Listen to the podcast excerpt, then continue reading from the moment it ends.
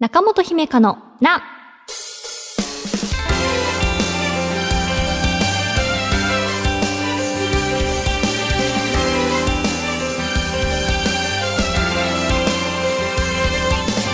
心理カウンセラーの中本姫香です。中本姫香のな、12月最初の配信です。まずはこんなお便りから。東京都ラジオネームケイケイさん。姫たん、スタッフの皆さん、おはようございます。毎週楽しく聞いています。姫たんの書籍第2弾、何でも聞くよ、中本姫香のお悩みカウンセリングルームの観光、おめでとうございます。表紙の何でも聞くよの直筆が親近感を感じますし、姫たんの写真もバッチリでした。2作目はカウンセリングエッセイということなので、皆さんの悩みに共感しながら自分も相談に乗ってもらっている感覚で読めるのかなと思い手元に届く日を楽しみにしています。そこで姫たん的にここ読んでほしいここ頑張って書きましたというような注目点があればお話をお聞きしたいです。いつも応援していますということでケイケイさんありがとうございます。はい。あの今回ねこの本格にあたってお悩みの内容を事前に募集したっていう関係で当初から出版するよっていうお話はさせていただいてましたがこう、まあ、書け次第書くことができたらっていう感じがはい無事に12月7日に刊行できるっていうことが決まりました。はい。もう今週ですね。はい。斬新しております。なんだか本の中身とかについてはこの後たっぷりお話しできればなと思っているんですがオープニングではそうですね。直筆のタイトルとかあの本のデザインのこととかちょっとお話ししてみようかなと思うんですが1冊目を踏襲したような形になってます。前作の「ありがとう私」っていうのは私自身中本に対しての声かけのようでしたけれど、まあ、今作の「何でも聞くよ」はね読者さんに対して語りかけているような感じっていうのが直筆だとより出てますかね。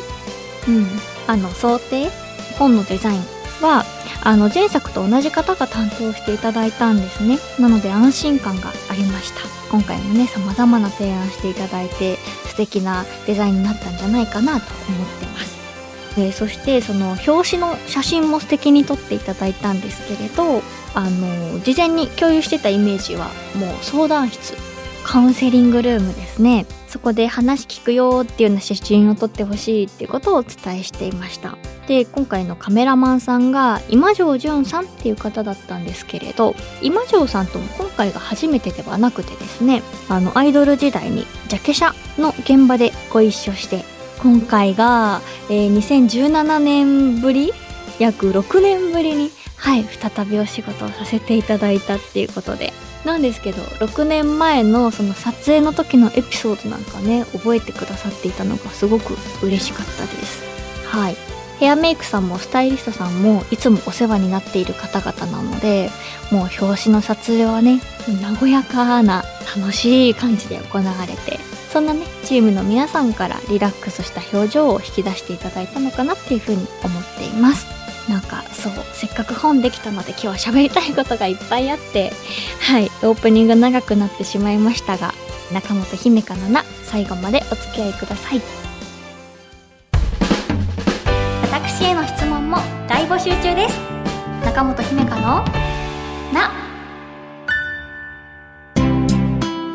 今回は12月7日木曜日に文芸春秋から発売される中本姫香の書籍第2弾。何でも聞くよ。中本姫香のお悩みカウンセリングルームについてお話をします。そうですね。思い返せばこう1作目本出すよっていうことからこの中本姫香のなっていう番組が始まってこうしてねラジオでお悩み聞けるようになったりして2年半っていう。いやーなんか発売日前後っていうかにこうしてこういうこと書きましたって言えるのがすごい嬉しいですね。ありがとうございます。前作から、え2年半こうして2冊目の、え出版させていただくんですがまずこう、まあ、前作との違いといいますか。前作は主に私自身の経験アイドルやっていた時とかみたいなものも含めた経験がベースになったエッセイっていうことを出版して今回は、えー相談者さんのお悩みを私がうんうんって聞いているような本にしたいなっていうふうに思ってましたうんうんと聞くとは言いますが、その実際に会話ができるわけではないですよね、本なので。なので、こう寄せていただいた文章から、うん、こういう方なのかなとか、私が想像を膨らませてお話ししていたり、このお悩み、あ、私過去に経験したことがあって、その時はこういう風に考えたんですよ、みたいなこととかも話してみたり、なんかした結果、私自身の話も結構してるな、っていうことになったんですね。それがカウンセリングエッセイっていう表現につながりました。なので、まあこの作品をざっくり紹介するならば、皆さんから寄せられた38のお悩みを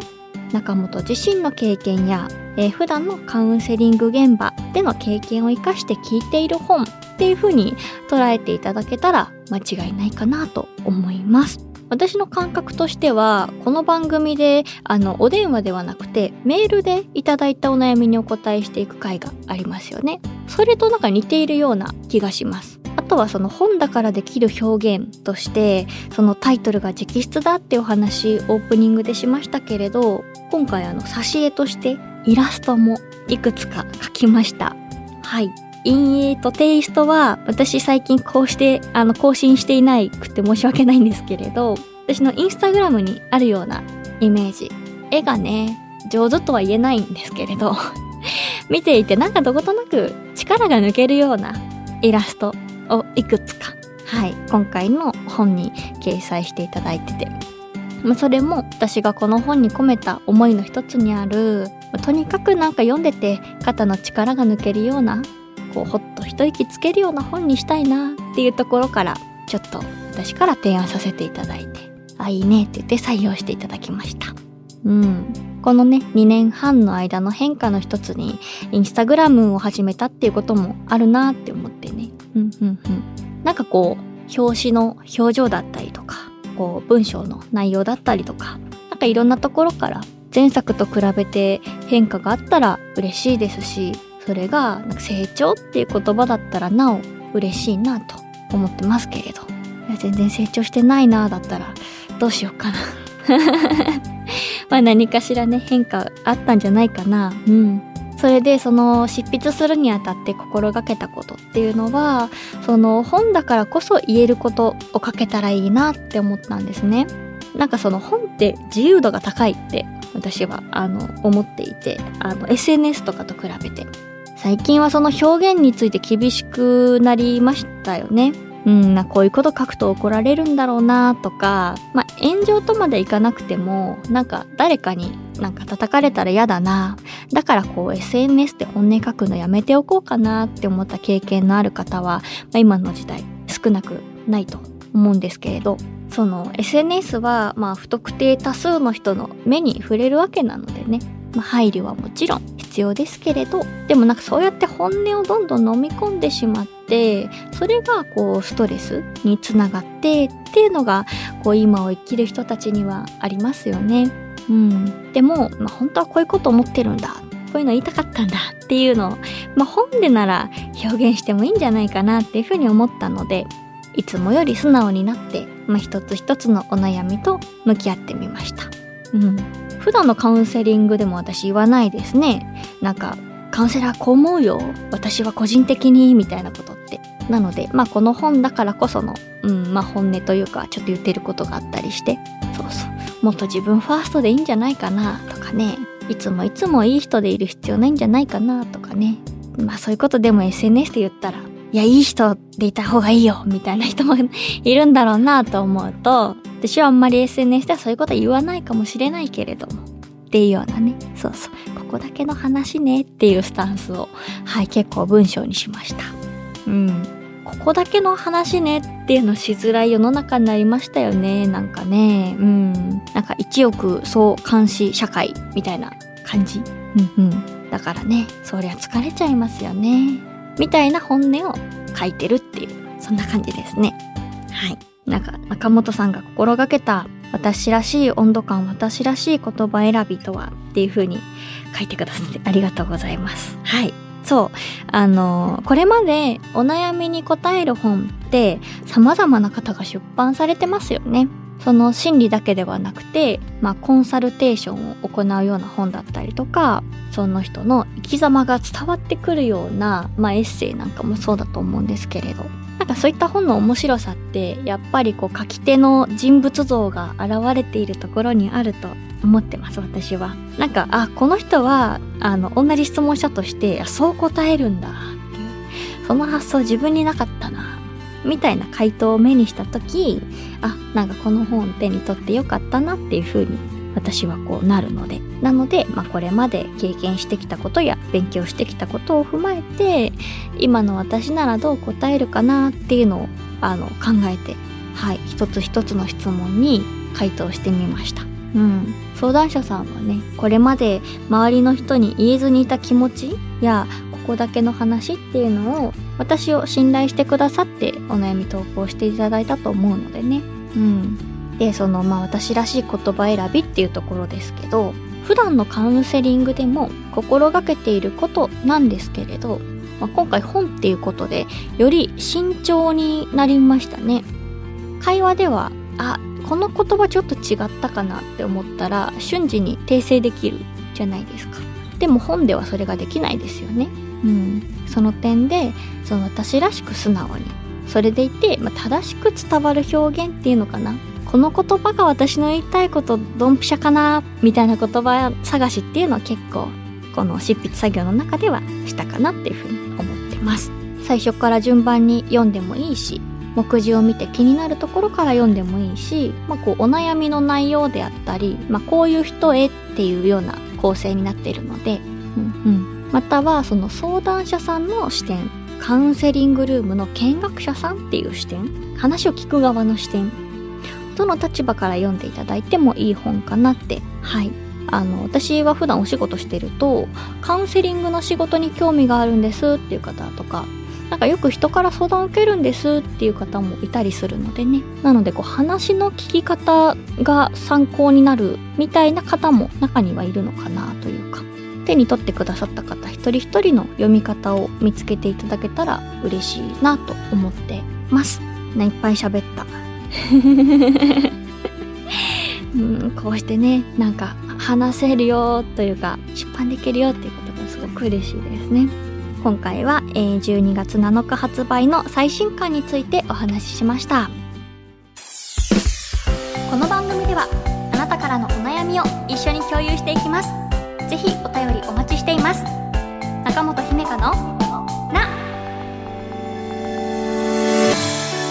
中本姫香のな第114回いかがでしたか？あの冒頭でねメールくださってありがとうございます。チェックしてくださっていつもねラジオを聴いているあのリスナーの皆さん